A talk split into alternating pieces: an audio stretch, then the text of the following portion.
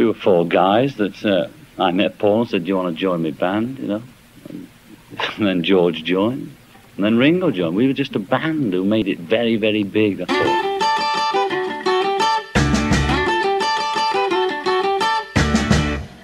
Aí, galera, está começando agora este novo projeto aí, não se assuste, você que veio parar por aqui pelas redes sociais do Pipoca de Pedra ou por todas as redes sociais do Destrinchando, está começando esse projeto maravilhoso, que é realmente a série Destrinchando, onde pegaremos vários temas e analisaremos ele de todo o seu decorrer, tudo o que, que aconteceu, todos os movimentos, o contexto histórico, o contexto musical, enfim, completinho aí pra vocês. E essa primeira temporada, meus queridos, não poderia ficar diferente nós vamos falar sobre Beatles, sobre o quarteto de Liverpool, sobre o Fab Four. Para isso, eu chamei aqui o meu querido amigo Henrique Alves para falarmos sobre a banda maravilhosa da Inglaterra. Opa, e aí galera, vamos falar sobre Beatles aí desde o início até o final e até a carreira solo deles. É isso aí, para completar esse time aí, estamos aqui também com o Chiquinho Mendes, o grande guitarrista do Pedra Letícia, um dos maiores fãs de Beatles que eu conheço. Grande foi gentileza sua. É Durante todo esse projeto você vai ouvir várias inserções de conversas, de filmes, de áudios, de músicas, para você ter realmente essa completa experiência do que que foi os Beatles, de como os Beatles mudaram o mundo. Então, sobe a música e vamos para esse bate-papo maravilhoso.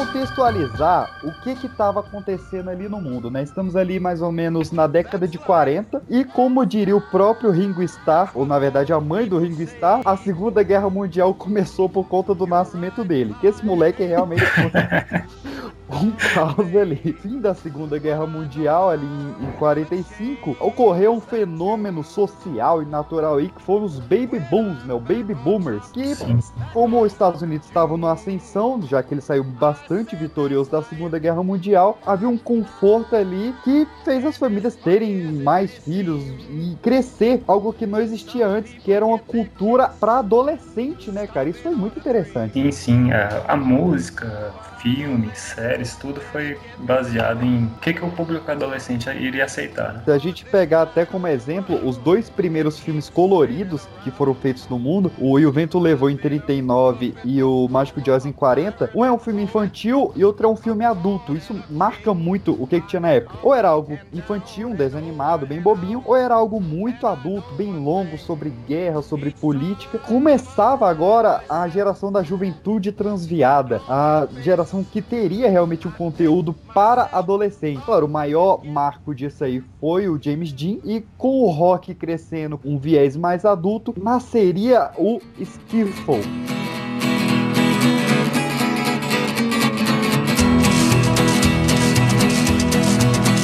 Oh, Maggie, Maggie, Maggie primeira nasceu dos quatro, né?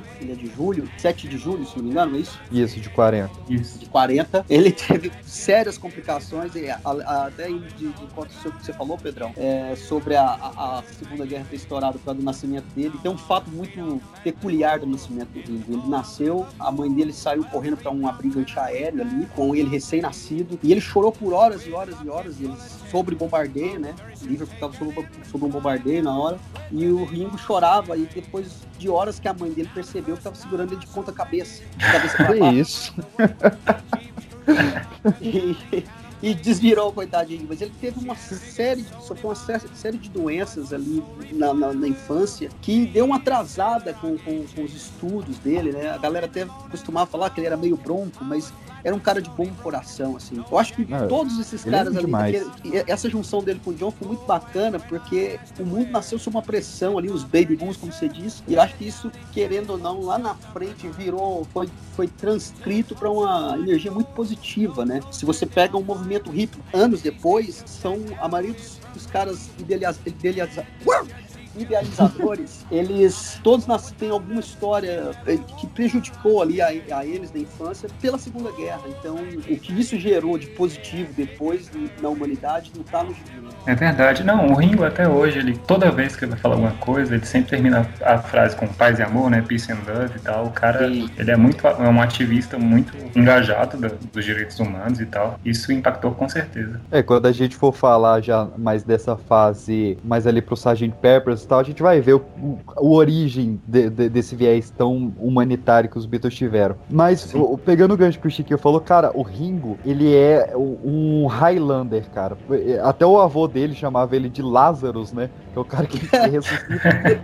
Porque, bicho, com sete anos, o, o cara teve um, dor de barriga ali, foram abrir o menino, viram que o apêndice dele tinha estourado, ficou é. um ano acamado, depois entrou em coma. Foram três vezes que o médico falou que ele não passaria da noite, o moleque sobrevivia. Quando ele tava se recuperando, terminando de recuperar, a mãe dele deu um, um ônibusinho, daqueles ônibus de Londres, né? De, de, de uhum. dois andares, de brinquedo para ele. Ele foi mostrar pro coleguinha do lado, que tinha feito uma cirurgia também, caiu da cama, rompeu os pontos. Aí, Aí vai mais seis meses de cama. Quando ele sai do hospital, ele tá tão revoltado assim com a vida, né? Pô, perdeu o ano de escola, perdeu tipo dois anos acamado, começou a fumar com 11 anos. E assim, é, o Tinha cara. Tudo pra não vingar, né, cara? Tudo, cara. Como ele era canhoto, né? Assim como o, Paul, o Ringo é canhoto, a gente Sim. não percebe muito porque ele toca bateria, né? Mas. E ele inverteu a... as peças, né? Ele, ele tocou uma peça pra destro, né? E a, a, avó dele, cara, achava que. Isso era bem comum, principalmente em cidade de interior, assim, mesmo na Inglaterra a avó dele achava que canhoto era coisa do capeta. Então ela forçava ele a escrever com a direita. Isso é muito curioso porque o, o, os caras mais especialistas em bateria e instrumentos até hoje falam que esse desenvolvimento dele, de ter passado anos forçando escrever com a direita, foi algo que desenvolveu muita habilidade que ele teria com a bateria anos mais tarde. Então, assim, o Ringo ele sempre trouxe muito dessa carga negativa dele para transformar em algo positivo. Outra menção honrosa, assim, ao, ao Ringo, questão da bateria é a forma como a, a baqueta é segurada hoje em dia, né? É que eles chamam de é, hammer. Isso muito se deve ao Ringo, a forma que ele tocava e tal, porque normalmente o pessoal tocava com as vassourinhas, né? Que era o estilo mais tocado era o jazz e tal. E ele que chegou dessa forma, meio que inovadora, né? Foi nessa época ele, ele acabando saindo do, do hospital, a mãe dele tentou empurrar vários instrumentos para ele, então o, o Ringo ele teve banjo, ele teve gaita, acordeon, e nada agrava, agradava ele, a mãe queria que ele fosse músico, mas nada pegava assim nele. Ele acabou fazendo escola de teatro, mas ele atuava mal pra cacete, então, por ele ser meio bronco, ele não sabia falar as falas direito. E aí. Assim, essa... não só ele, né? Porque você vai ver o filme do dos Beatles, todos atuam mal. Mas segue o baile.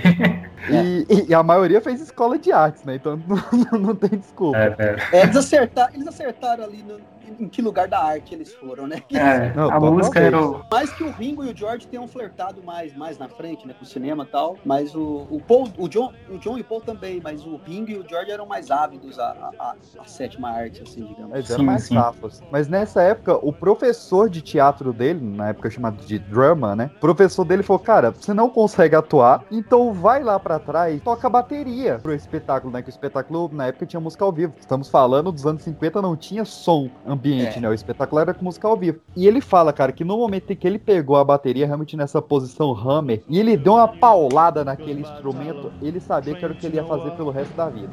Followed by Since You Broke My Heart.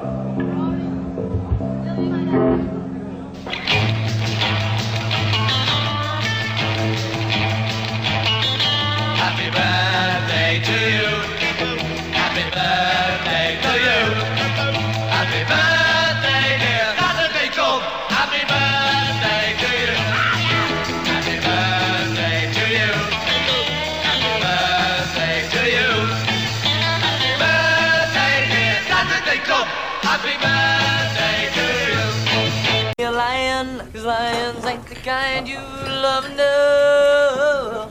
Oh, oh, oh, oh why could God make me Elvis? Because he was saving you for John Lennon. Oh, get you back for that, God. Well, Mas se levar em conta também que Liverpool, por ser ali um, um, um porto, né, era uma cidade muito aberta a essas novidades que vinham do mundo inteiro ali, os caras respiravam toda essa. Seria uma espécie de Brasil jogado ali no meio da Europa, né?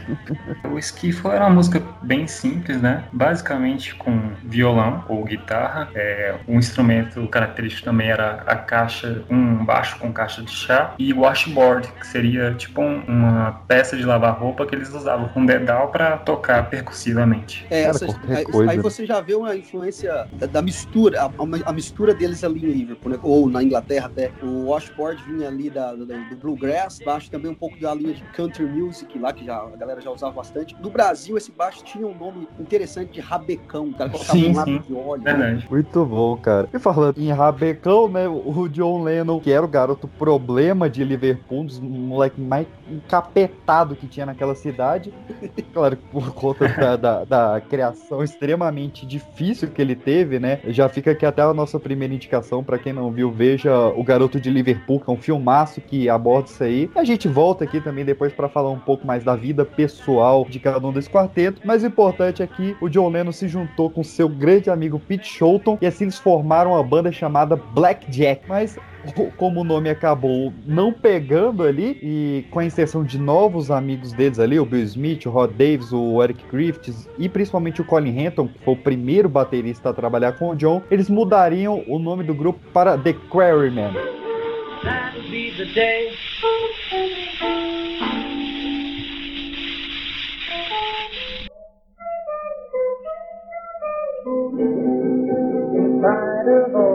Você imagina, você faria uma banda, o Henrique, é, com o nome da sua escola? Cara, jamais. Até porque o nome da minha escola não era muito legal para fazer uma banda.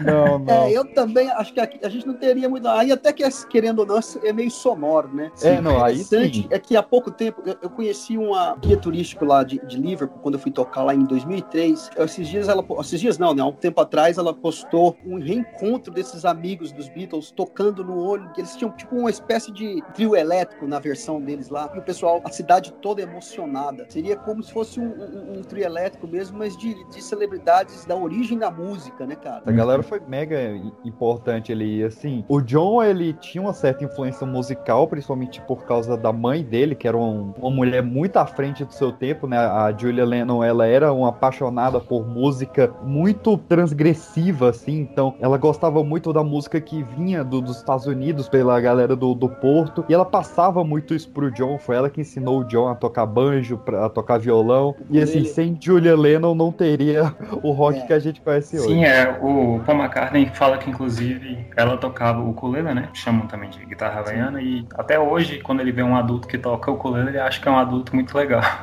é, por causa da Julia Lennon. E já que você puxou o Sir Paul McCartney, né? O Sir James Paul McCartney, em 42 ele vinha na cena aí, já bem mais, dois anos mais novo do que o John, mas o Paul McCartney, que era já de uma, uma família bem mais abastada, bem rica ali, de descendência irlandesa, iria, a convite de um amigo dele, para a igreja de St. Peters para ver o que seria a segunda apresentação dos The Quarrymen. E assim, Paul McCartney veria John Lennon no palco e se conheceriam ali no fatídico 6 de julho de 1957.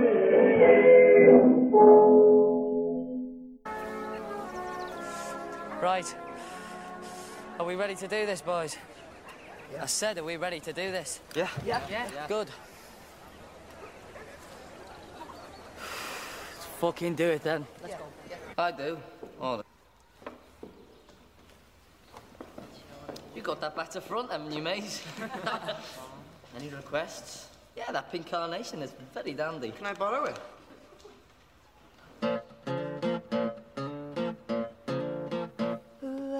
Got a girl with a wrecking machine when it comes to rocking. She's a queen.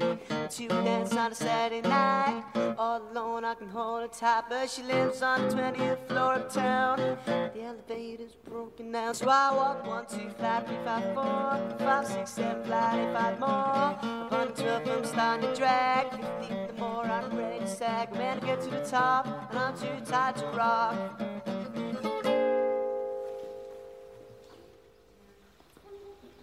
How old are you? 15? When? Last month? I could do Little Richard as well. Sorry, TikTok. nice to meet you and all, but we've got a rehearse for our evening gig. Oh, well, I've got to get off anyway, Alright, so... Ta-ta then, yeah? Ele conta que o que marcou, né, no- nessa apresentação é que o John não era muito bom com letras. Ele misturava a letra é, de blues com o que ele estava cantando e isso causou certo estranhamento nele, mas ele achou legal. O John, ele se impressionou muito pelo Paul McCartney tocar de forma canhota, né? Porque na época, se você era canhoto, você só se fudia mesmo, você tinha que aprender a tocar do lado certo. E o Paul, ele foi um do- dos primeiros que ele teve esse estalo de, pô, eu vou tirar todas as cordas, vou invertê-las no violão e eu vou conseguir tocar do jeito que eu quero aqui. Você, você imagina, você imagina uma época que era difícil você ver um instrumento elétrico, né, cara? E aí você olha, você olha ainda pra esse âmbito do Paul ter essa sagacidade de, de virar essa corda. aí você já limaria um monte de guitarrista que existe hoje, se ele não tivesse feito isso. Nossa. Imagina, sei lá, qualquer um. O Edgar Scandur não, porque ele toca com a corda inver- invertida, né? Sim. Mas se pegar qualquer cara que, que, que virou as cordas, que olhou na- antes a guitarra, você, putz, ah, vai dar trabalho demais. Não, e até hoje os instrumentos para canhoto são muito mais caros do que o instrumento para destro. Muito mais caro. A Demais. velha esquerda. Pois é, e a gente quase que fica sem o Paul tocando violão, não por ele ser canhoto, mas porque o pai dele queria que ele tocasse Um trompete, né? Sim, sim. O pai do Paul tinha uma band, né, de jazz. Eu acho que essa vertente do Paul de de ser um pouco mais desenvolto musicalmente, porque se você colocar técnicas aí, você vai limitar a banda inteira, porque não, né, os caras evoluíram, os caras inventaram uma técnica, os caras inventaram um estilo musical que ainda não. Sim. Mas o Paul, ele, ele tinha muita influência do pai dele, ainda mais, sobretudo, o piano, né? E esse lance da mão esquerda dele, dele ser canhoto, também, isso é um diferencial dele no piano também, né? Demais. Além da influência musical do pai de, de jazz. Paul, ele, ele sempre fala, né, que o que fez a- ele mais afastar do trompete era o desejo dele em cantar. E ele falou, cara, se eu tocar trompete, eu não vou ter como cantar. Então É eu preciso de um instrumento que deixe a minha boca livre ali. E assim, não só o- a vontade de cantar, porque também tinha outros artistas que estavam surgindo na época que o, o forte era tocar o violão, ou então a guitarra e cantar, tipo o Buddy, Buddy Holly, O Elvis Presley. o Elvis que era o, foi o grande marco, assim, de, de voz e violão. Bill Haley também. Sim, Bill Bill Haley. Haley.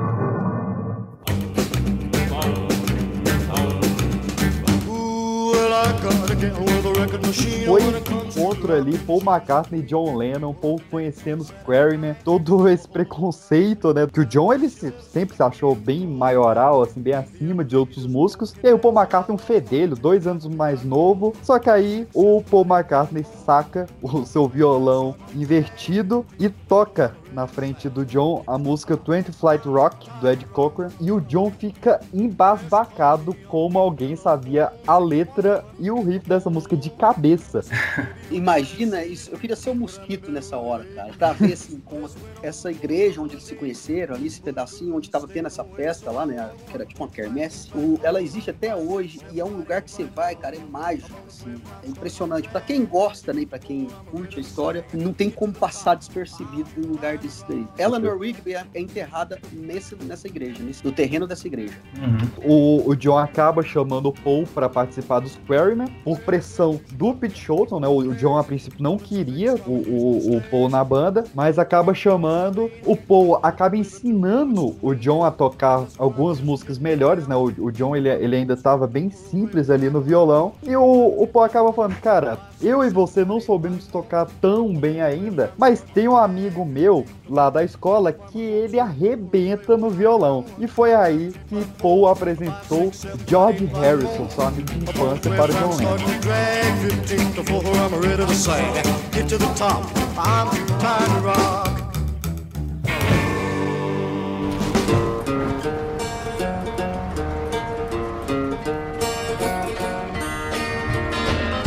George Harrison nasceu em 43, né? 25 de fevereiro. Ele é o caçula e, assim, ele começou a demonstrar o interesse dele pela guitarra e violão cerca de 13 a 14 anos, que ele começava a desenhar as guitarras no caderno e tal. E começou a pedir pra mãe dele para comprar um, um violão e ela comprou. É um violão modelo Rosette, 276. É, ele custou 3 libras na época. Ele teve a primeira banda que se chamava The Rebels, mas mesmo assim ele não. o sucesso que ele almejava. Foi aí então que ele, sendo amigo de Paul McCartney, eles estavam na mesma escola, né? Paul McCartney o apresentou para John Lennon. A princípio não, não tinha muito interesse, né, em conhecer ele, porque ele era muito mais novo, mas o Paul McCartney falou que ele sabia tocar Round e ele quis ouvir. É, você vê que o John Lennon, ele é o São Tomé, né? Ele só acredita vendo. E aí, como com o Paul teve esse teste de fogo que foi tocando na frente dele, o George também, no andar do ônibus ali em Liverpool, sacou o violão do John e tocou o round completa. E o John, de novo, falou, cara, esse maluco manja mesmo. E assim, os Quarrymen ficava essa banda ali de cinco pessoas na época e foram fazendo um sucesso até que razoável, né? Os Cream, eles têm uma, uma, carreira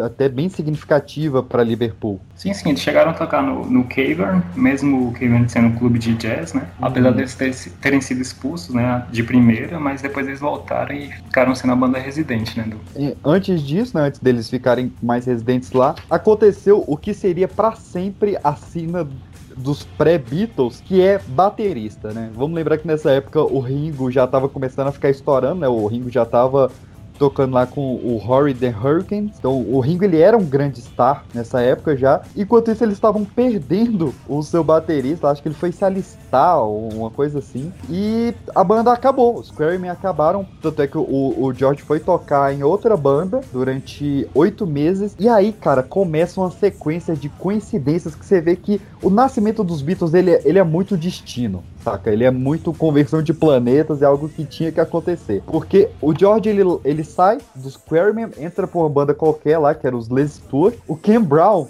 que era do Les Stewart, acaba se afastando um pouco da banda porque ele tava ajudando uma, uma mulher aleatória lá, que era a Mona Best, a abrir o bar, que era o caso, Caspa Club.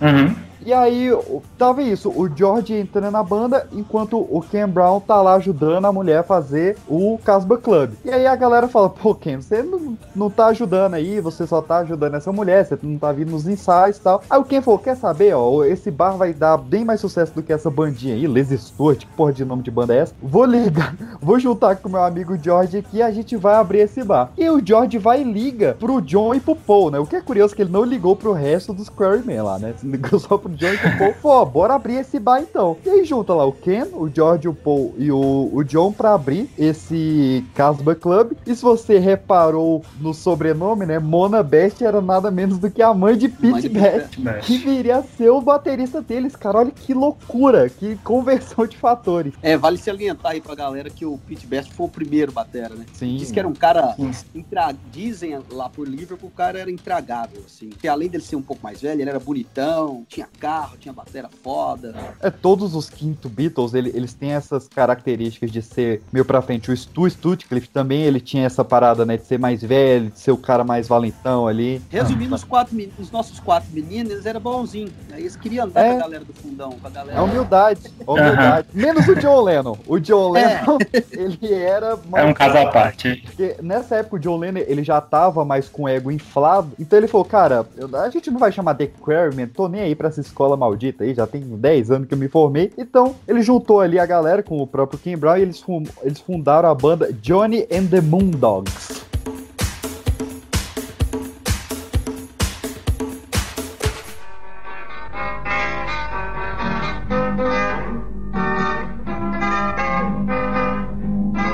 Nome horroroso. Era muito, na- era muito usual nessa época, né? Fulano Sim. e ciclanos, né? E engraçado Sim. que o, o Brasil, essa, essa moda pegou lá nos anos 60, tipo 65. Sim, tem o Renato Seus Blue Cat, Até o próprio Bill Haley, né? Era Bill Haley in His Comets, né? Isso. tem o Ah. Buddy Holly e o Crickets, né? Isso. Isso, que a gente vai citar mais na frente, que influencia muito eles também, né? Mas o que é legal de falar, já desde então, que se- é, dessa época, o John e o Paul, assim que, em semanas depois que eles começaram a tocar junto, eles começaram, eles adotaram uma, uma prática de compor todo dia. Isso Sim. era interessantíssimo. Isso foi o que deixou os caras evoluírem tão rápido e ter tido uma carreira tão meteórica, assim, né? Se você for olhar o, prazo de duração dos Beatles mesmo. E tem uma história, não sei se, se vocês já ouviram essa história, que o Paul contou no programa do Ron Wood, que nessa época, lá no comecinho, o Paul morava próximo à escola de, de freiras, assim, e o John ia todo dia pra comprar, ou ele ia pra casa do John. Chegou uma época, perto do fim do ano, o John era muito vaidoso, ele ia pra casa do, do Paul, assim, à tarde, ficava até a noitão, os dois se compondo. Ele tava indo pra casa do Paul, tirou os óculos pra passar na frente da escola das meninas, pra não, né, não, parecer, não ter cara de Hum. nerd. Uhum. Passou na, na frente da escola, foi lá, foi na casa do Paul, voltou. À noite já não tinha mais ninguém, botou o óculos e foi embora. No outro dia, o Paul foi pra casa do John. E no outro dia, quando o John voltou na casa do falou assim: caramba, cara, isso dezembrão ali. Ele chegou pro e falou assim: cara, seus vizinhos aqui, anteontem, quando eu vim, eles estavam jogando baralho ali do, do lado. Eu voltei pra casa e eles estavam jogando, e agora eu voltei, eles continuam jogando numa tenda, debaixo de uma tenda. O Paul, como assim? É, os caras estão jogando baralho lá. E o John era muito míope, né? Só que ele tirava Sim. os óculos pra passar na frente da escola. O Paul foi conferir. Ele chegou lá e ele viu que era um presépio. Caraca, Tava lá, caraca. Jesus, Maria e José jogando um E o John não tinha visto. Ai, é cegueta, viu?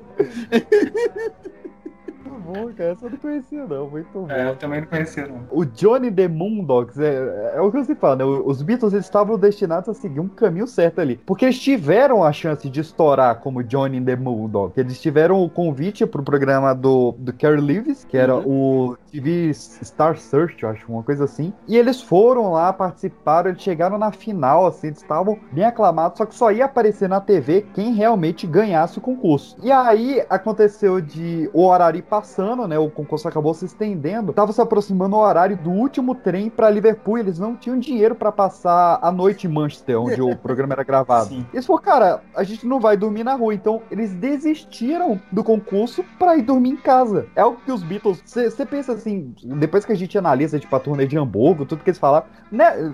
Os Beatles, depois eles teriam dormido na rua e foda-se. Mas nessa É. época eles preferiram É, era melhor voltar pra casa. mas, cara, antes da gente entrar no que seria o Pit Best aí, vamos falar do nosso primeiro quinto Beatle, porque na época que entrou o primeiro, entre aspas, produtor dos Beatles, que era Alan Williams, o John, querendo reformular a banda, chamou seu velho amigo Stu Sutcliffe. We proudly present the Beatles!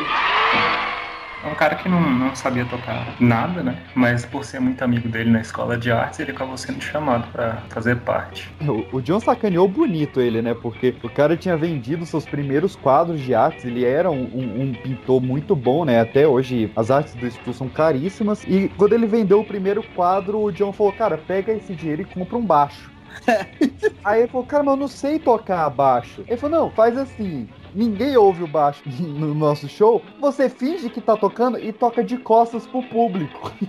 E o cara fez isso por vários shows, cara. É muito bizarro. Ele batizou, né? na- mas na época ele, ele chamou o grupo de Beatles, né? B-E-A-T-A-L-S, Beatles. E o John achava horroroso esse nome. e Durou poucas semanas até eles viraram The Silver Beatles.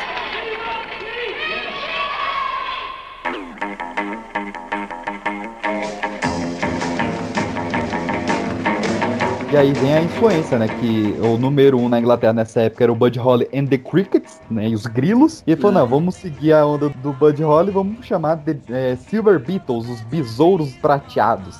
É uma piadinha também, né? Com a, com a grafia, porque Beetle de, de besouro é com dois E. Uhum. Só que aí ele acrescenta um. Tira o E e bota um A, né? Pra botar Mercy Beat, né? E essa, É, essa história do, do beat, do, do Mercy Beat, e que o John conta também da história do homem flame- na, na torta flamejante lá. Sim, Ela- tem isso. Essa viagem, ela, ela, ela é um dos primeiros mitos que eles mesmos criaram sobre eles, né? Que depois veio a história do Paul ter morrido e tal. Mas a- ali você começa.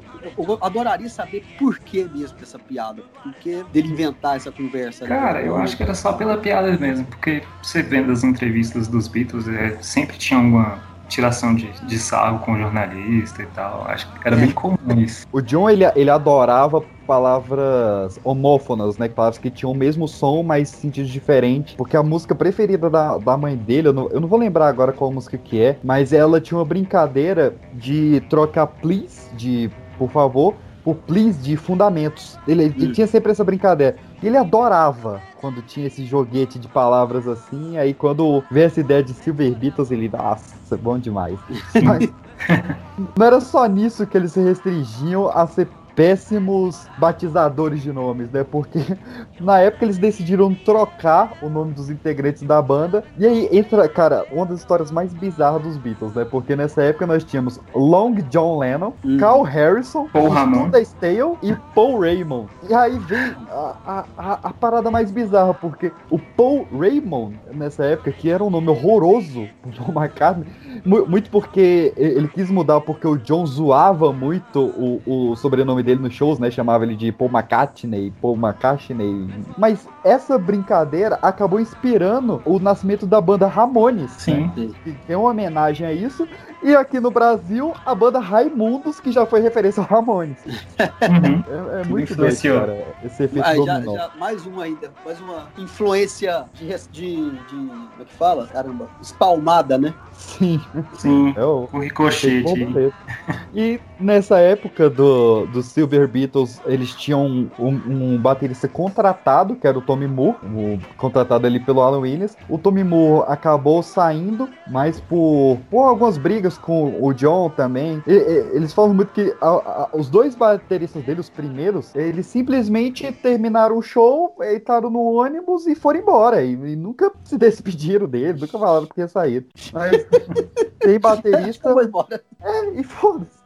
E aí eles ficaram sem baterista e o, o Joe ele começou uma loucura, cara. Que ele, ele falou: não, dessa vez a falta de baterista não vai acabar com a nossa banda. Então ele fazia o show e ele perguntava pro público: ó, quem aí sabe tocar bateria e quer tocar com a gente aqui? O engraçado é que esse negócio de baterista, é- falta de baterista é desde sempre, né, cara? Até hoje você vai procurar baterista pra tocar contigo, é difícil achar. Não, é, você imagina, você imagina que se hoje é difícil, imagina nos anos 40, no, no- no- nos anos 50, no pós-guerra. O cara não Sim, tinha sim. açúcar, bateria, né?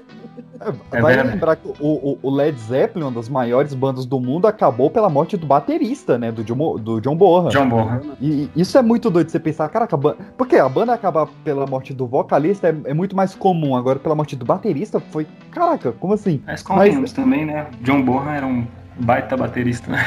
É, ali foi, ali foi uma pedra fundamental, mas é, é- é complicado se você for analisar mesmo esse lance do- do- da época, né? Os caras Pois ficavam é. à mercê disso e, e não tinha bateria eletrônica. Não tinha, É, não tinha bateria eletrônica, bateria sim, era um instrumento caro. Até hoje não é muito barato, mas era um É. instrumento muito caro. Mas, cara, o, o Joe ele tinha essa loucura de chamar pro público quem, é, quem sabia tocar bateria. Só que ninguém sabia tocar bateria nessa época, era muito raro. E aí, até que um dia subiu um cara chamado Ronnie, e esse realmente não sabia nada, ele não sabia nem segurar a baqueta. E aí, tipo, ele arruinou a apresentação deles, né? Batendo sem parar em qualquer coisa ali. Aí ele falou, cara, nunca mais vamos fazer isso. Vamos tentar vender a banda sem baterista. E foi a época mais obscura deles, porque eles começaram a fazer banda de apoio pra stripper, eles começaram a fazer banda de, de apoio pra poesia vocal e tal. Até que. Semanas depois, o John ele fica sabendo que no Casbah, na, no bar lá que eles ajudaram a abrir lá com a Mona, ia tocar uma banda chamada Black Jacks. E ele falou, cara, olha só, eles estão usando o nome que a gente desistiu de usar no tempo de colégio. Eles foram lá ver essa banda, desse tal de Black Jacks. E quem era o baterista dos Black Jacks? Um tal de Pete Best, o filho da dona do bar.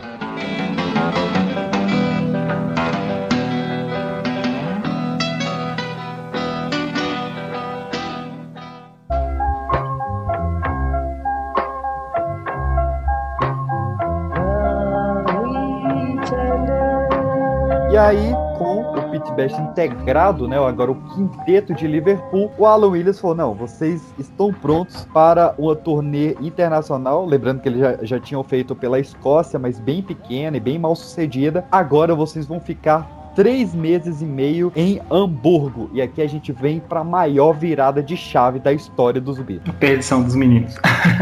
A Escócia estaria ali pra Liverpool, como Brasília tá pra Goiânia, né? Sim, É, sim, bem Eu próximo. nem contava mais. Eu me lembro quando eu era moleque, eu fui tocar em Brasília. O pai falou assim: hoje você vai sair do seu estado pra tocar. Eu falei, não, A gente que é de Brasília vai ali no Jerivá pra comer uma pamonha rapidinho e volta. É muito regional esse comentário aí. ó. Se você não é do Centro-Oeste, podcast você não entendeu nada desse. Essa turnê de Hamburgo, ela, ela até hoje pesquisada. e- Eu fiquei chocado, ela virou tema de palestra de coaching, cara. Essa turnê de Hamburgo. Como assim, jura? Juro, porque é a teoria das 10 mil horas. Que eles falam que você só chega à perfeição e à excelência de alguma coisa com 10 mil horas de esforço. E eles calcularam, não sei da onde, que os Beatles tocaram por 10 mil horas em Hamburgo. Fiquei Possivelmente eles contaram, tipo assim, é, os relatos que tem é que eles conta- tocavam por cerca de 8 horas por noite, né? Aí contaram o tempo que eles ficavam lá e deve ter sido isso, né? É, mas eu, eu acho que o, o coach aí ele não contou que eles estavam sobre efeito de anfetamina e Sim, remédio o tempo inteiro, e né?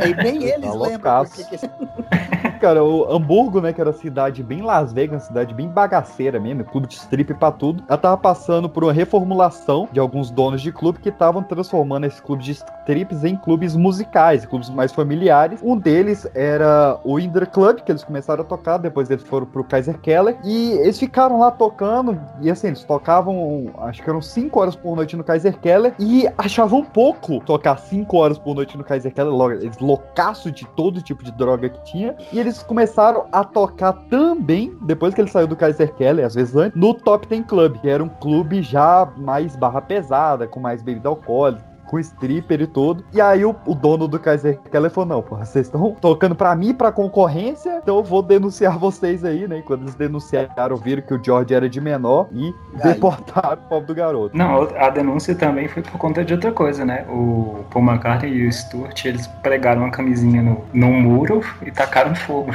Ó, só isso. É, a galera, é, ele não chegou. Aí, aí depois fez um, né, também um mito sobre isso, que pegou fogo no lugar, não chegou a pegar fogo no lugar. Quase.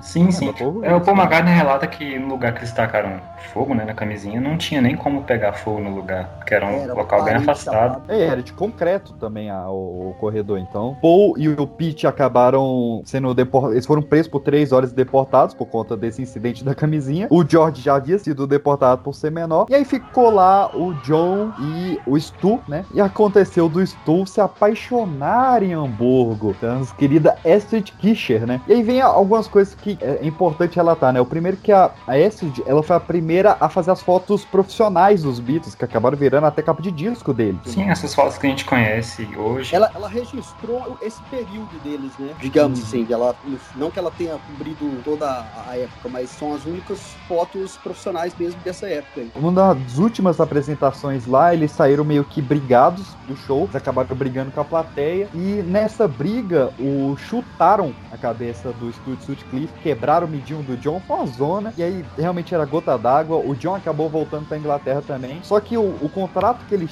tinham eram de cinco apresentações oficiais lá em Hamburgo, eles só tinham feito uma, então eles voltaram pra Hamburgo de novo, e essa segunda ida pra Hamburgo, ela é muito emblemática, porque quando eles chegaram lá, o Stu tava com cabelinho cogumelo, bem bonitinho, que a, a a chamava de corte X, né, que era o existencialista. O John olhou e falou, cara, gostei, faz em todo mundo. É, outro nome pra esse corte também é o Mop Top, né? Que eles chamavam. Mop top. Arthur também. Ou cabelo de chapeleta também, eles o chamam. Arthur. Uhum. É, e aí, pra quem quiser ouvir, tem, tem registros sonoros dessa época. Um disco muito bom, eu acho excelente esse disco, que inclusive tem ele na, na internet sem. com todos as- os textos que eles falavam, piada, palavrão e tudo mais. E John insultando o público, como sempre. Sim. O Live Oh. Star Club, ele, é dessa, ele cobra dessa época. Foi um cara que chegou, um fã que chegou lá, que viu os caras tocando e pediu pra gravar esse show. E eles deixaram ali. Anos depois, esse cara quis ganhar uma nota deles, que ele tinha esse, essa gravação histórica. Os caras cagaram, o cara vendeu pra um outro selo qualquer e os caras lançaram quando os Beatles já eram os Beatles. Mas é é, bootleg também- dos Beatles sempre dá muito dinheiro, né, cara? Exatamente. Bootleg sempre dá muito dinheiro. Sim, sim. Mas, assim, eles fizeram essa segunda a ida a Hamburgo, agora com o Stu tocando de vez em quando com ele, ficando mais na plateia. Voltaram para Liverpool e na terceira ida deles para Hamburgo, logo no aeroporto, eles ficaram sabendo que Stu Stutcliffe, aos 23 anos, teria morrido de um aneurisma cerebral. Muito provavelmente causado por essa briga, onde ele foi empurrado e chutado pela cabeça pelos fãs, né? E aí foi Cara, realmente. você sabe o que é curioso choque. dessa, dessa volta aí? Eles estavam voltando já de, de, de avião, né? Dessa, dessa vez, quando o Stu morreu. Uhum. E eles foram no mesmo voo com a mãe do Stu, só que eles não sabiam. Olha só, cara. Eles Nossa. chegaram lá, a Astrid estava no aeroporto esperando a mãe do Stu que ela tinha eh, contatado. Eles não a, viram no, no avião, só viram a Astrid no aeroporto, o John e o George. Uhum. E aí, a, a- aí eles viram a mãe do Stu e a, e a Astrid falou: Ó, o Stu morreu. É, Cara, é muito pesado. Pra quem quiser saber um pouco mais da história do Cliff, né, fica aqui três indicações. A primeira é um filme bem obscuro, bem difícil de achar, que é o Birth of the Beatles, mas se você procurar direitinho aí você ainda acha, principalmente se você dominar o inglês, acha ele sem legenda facinho. O segundo já é bem mais fácil de achar e pra mim, cara, eu acho que é o melhor filme de Beatles que tem, eu acho excelente, que é o Backbeat, Ah, rapazes vou de ver. Liverpool. muito bom. É muito a bom. Sonora, muito A trilha sonora é impecável. vocês sabem, você sabe a galera que tocou ali, né? Dave Grohl Olha e o só. carinha do Stone Temple Pilots. Eles gravaram esse, esse, essa trilha sonora igual o primeiro disco dos Beatles. Eles gravaram em 13 horas tomando vinho. Caraca. É uma trilha cara. sensacional, cara. Pra quem já é mais da leitura, principalmente mais dos quadrinhos, o Backbeat ele é baseado no quadrinho Babies in Black, que conta a história principalmente do romance do Stu com a Astrid. É um, um quadrinho bem simplesinho, parece desenho de criança e tal. Ele, cara, ele é, é muito bom de ler, você lê ele numa sentada. Tem um pouco também no John Lennon in in His Life, que aqui chegou como John Lennon o mito, né? O pior nome de tradução brasileira. É, não é nada chamativo. Eu fugi muito desse filme por causa do título na época, e quando eu vi, eu falei, não, cara, o filme é legal pra caramba. E bem, a morte, a fatídica morte do Stu Cliff acabou gerando um efeito muito importante pros Beatles, que foi ele ter deixado o seu Hofner 500 para o Paul McCartney. E assim nasceria o Paul baixista, cara. Ele- E- às vezes ele cobria. Nesse Star Club tem, tem, tem duas músicas que foi gravada da época do, do Stu. E o Paul Uhum. às vezes cobria o, o Stu no, baixo, cobria a batera também. O Paul chegou a tocar batera há muito tempo, em Hamburgo, inclusive. Vale um comentário que, assim, eu acredito que na verdade ele seja uma piada, mas ele tem um fundo de verdade que é mostrar o tanto que o Paul ele era um, per- um músico perfeito em, em questão instrumental mesmo, tanto que ele tinha uma perfeição em qualquer instrumento que ele botasse a mão ali. Uma vez em 67 perguntaram pro John Lennon, o, o Ringo ele era o melhor baterista do mundo e o John falou, o Ringo não é nem o melhor baterista dos Beatles, se referindo ao Paul McCartney. o miserável, né, velho?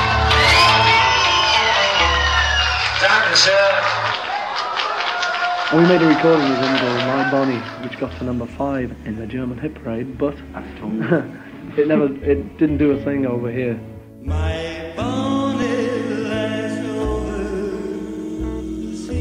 já fecharia o formato da banda num quarteto, né? Que tá aí com o Joe, Paul, George e o Pete Best. E assim eles seriam chamados para gravar com Tony Sheridan. Foi uma grande honra dos Beatles. Tony Sheridan estava mega estourado na época. E ele chamaria a banda de Tony Sheridan and the Beat Brothers. E assim eles gravariam a icônica My Bonnie, que chegaria no patamar 32 da Music Mark. E aí, meus queridos, eu abro aqui pra gente falar do talvez mais importante quinto Beatle que existiu, o senhor Brian Epstein. O Epstein, né? Ele, ele sempre corrigia que é Epstein. Epstein. Produtor, empresário e diz as más línguas que crush do John Lennon. Sim. Rapaz. Teve uma piada interessantíssima sobre isso. Uma piada não, um fato acontecido mesmo. De anos depois, assim, quando os Beatles viajavam em, em em férias, o John viajou com, com o Brian pra, pra Espanha. Teve uma festa na casa do Paul, se não me engano, na volta dessa- dessas férias, e um cara brincou com o John Lennon. Eles estavam na fila do banheiro, o cara de- brincou com o John Lennon. E aí, como é que foi?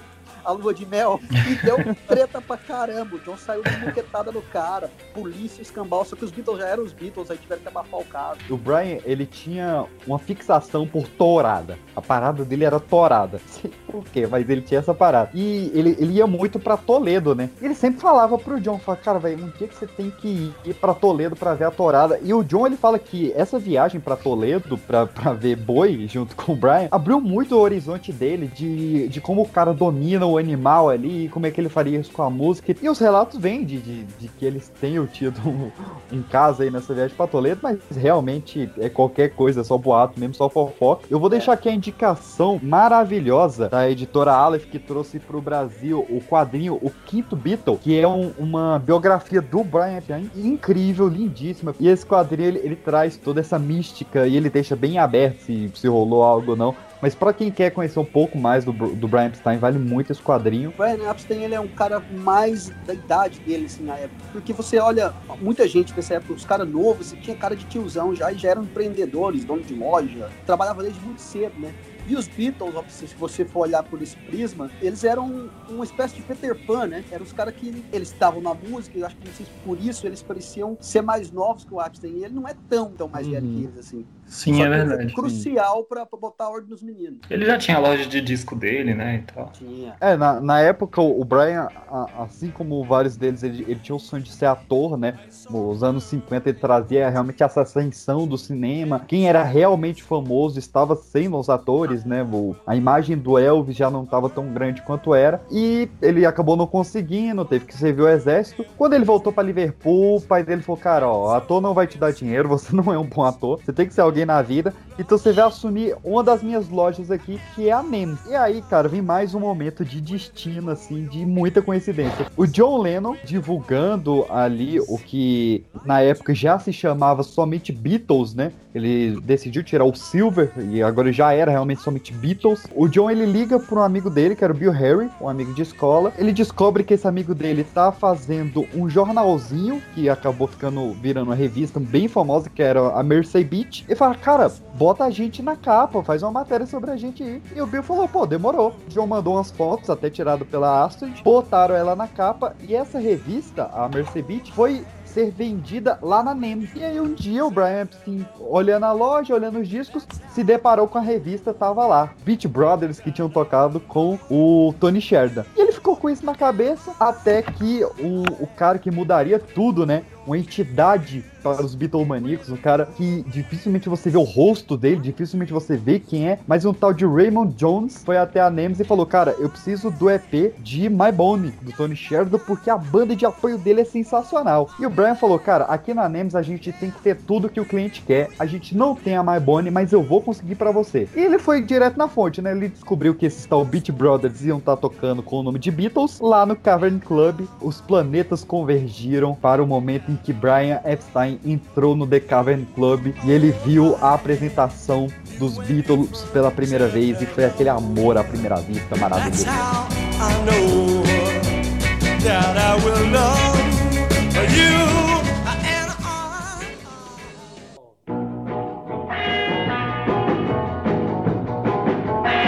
Agora você pensa o trabalho de pesquisa que o cara não teve, né? Porque esse álbum com o Tony Sheridan ele foi gravado em Hamburgo e com outro nome de banda, né? Uhum.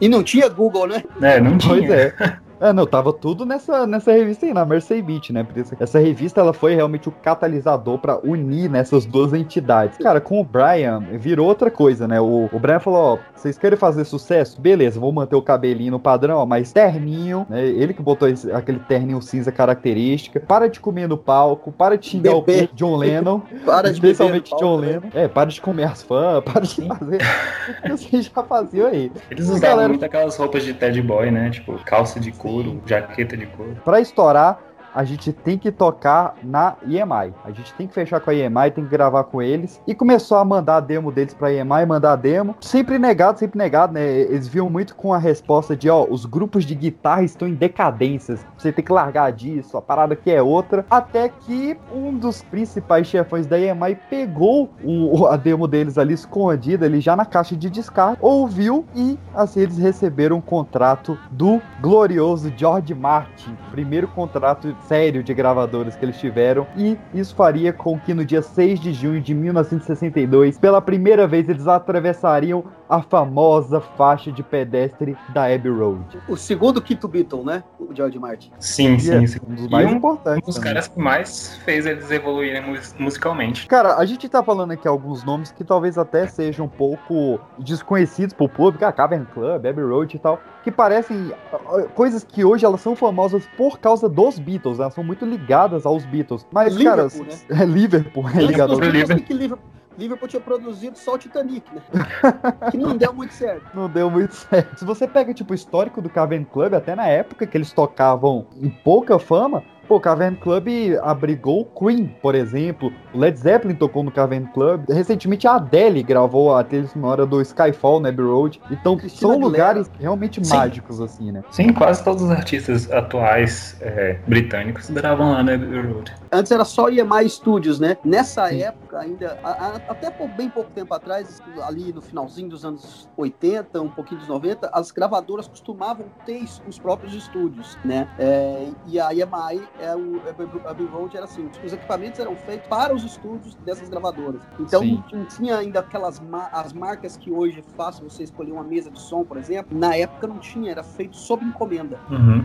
Vamos fazer um especial só sobre os instrumentos aí que vale muito a pena. E cara, falando em instrumentos, agora a gente vem dois tapas na realidade que George Martin deu, né? Dois, dos mudanças do mundo que ele deu. A primeira foi que o George Martin foi um, um dos primeiros, se não o primeiro produtor, até a ideia de que essa banda ela funcionaria melhor se gravasse os instrumentos separados e depois mixasse tudo, do que fazer o modo antigo que era todo mundo em volta do microfone tocando e olhando pra cima, né? E isso, cara, mudou a indústria da música pra sempre. É Não só overdub, né? A- Sim, Overdub. exatamente, overdub. E eles não tinham muitas possibilidades de gravar, porque uma vez que você fizesse o registro de um canal, que a gente coloca um instrumento hoje em dia, na época eles faziam tudo ali em dois canais, né? né? No- Salvo engano, as mesas eram só de quatro canais, né? As mesas só tinha quatro canais e o que acontece é que você tinha vários gravadores. É, o Abbey Road ele tem em cima, ah, vamos tentar desenhar mentalmente pra galera. Em cima tinha uma parte técnica e o, a sala de gravação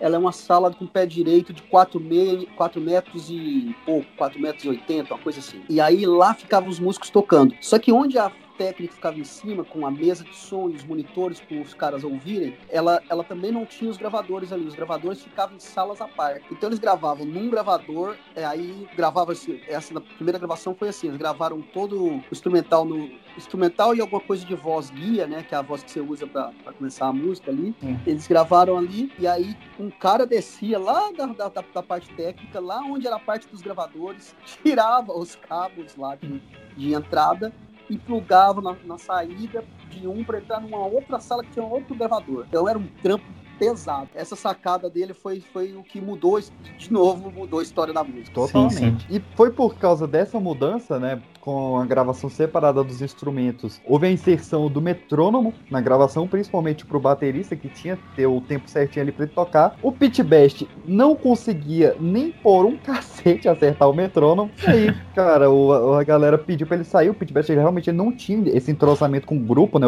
O Paul, o George e o John, eles eram muito amigos. O Pit Best era meio afastado. Pediram pro Brian demitir ele. E mais uma vez os Beatles ficavam sem baterista. Até que, cara, pela última vez, finalmente, eles ligaram. Falaram, cara, quem é o baterista que ele tá fazendo sucesso aqui em Liverpool? Ó, tem o cara que ele tá tocando no Horror Storm and the Hurricanes. E ligaram e assim Ringo Starr deixou a banda para entrar nos Beatles durante a gravação em 1962 e assim a gente fecha o quarteto de Liverpool que gravariam ali várias músicas nesse, nessa primeira leva.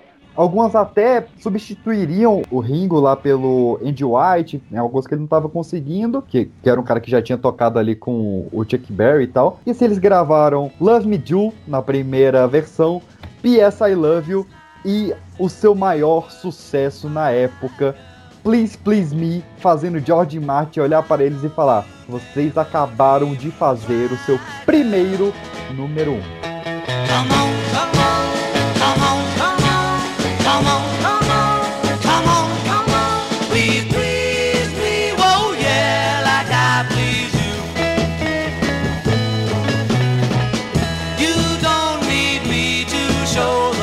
E é isso aí, se você gostou desse episódio, não esqueça de nos seguir lá em Destrinchando Beatles no Instagram, arroba Destrinchando Beatles.